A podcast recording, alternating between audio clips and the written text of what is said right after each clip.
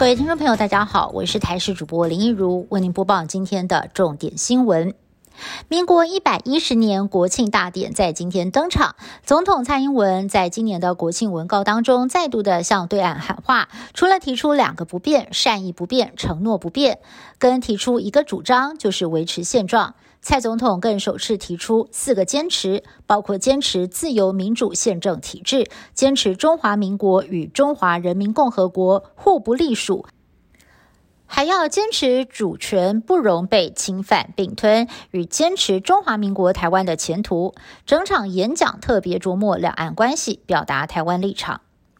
每年国庆大典的重头戏，领唱国歌桥段，今年特别请来有“国民女婿”之称的指挥中心医疗应变组副组长罗义军，和被封为“国民女友”的冬奥跆拳道铜牌好手罗嘉玲，双罗合体领唱国歌。两人为了今天早早就到场准备，而且还特别吃了喉糖护嗓。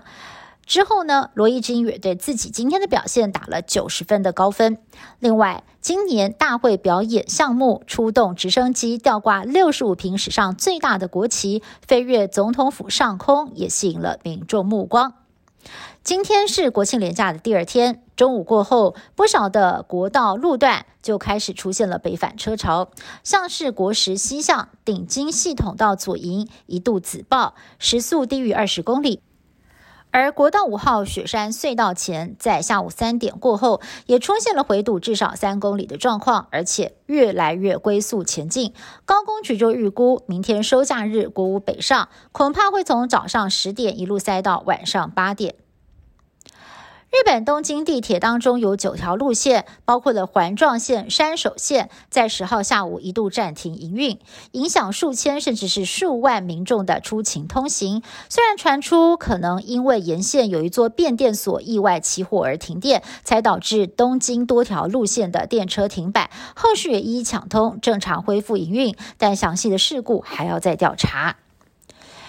英国多个城市最近出现了难以解释的怪现象，很多的民众明明快筛是阳性，但是 PCR 的检测却转为阴性，而且呢，身上明明就已经出现了典型的新冠肺炎症状，让当地的医疗人员相当的不解，不晓得是不是要将病患隔离。对此，当地的卫生机关已经展开调查，暂时排除是筛检技术出包，目前也没有发现新的变种病毒。但是为了防堵出现隐形传播链，专家建议民众要做好。个人的风险评估，一旦出现了症状，就算 PCR 的结果是阴性，也应该要做好自我隔离的工作。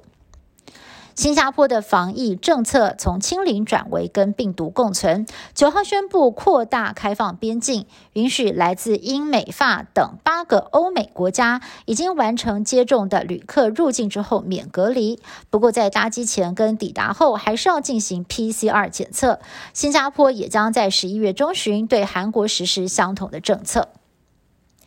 意大利近七成人口完整的接种疫苗，不过当局还是谨慎防疫，寄出严格规定。从十月十五号开始，上班必须要出示绿色通行证，证明已经接种疫苗、裁剪阴性或者是染疫之后康复。没有想到政策引发了民怨，上万人上街头抗议，警方还为此出动了水炮车跟催泪弹，冲突一触即发。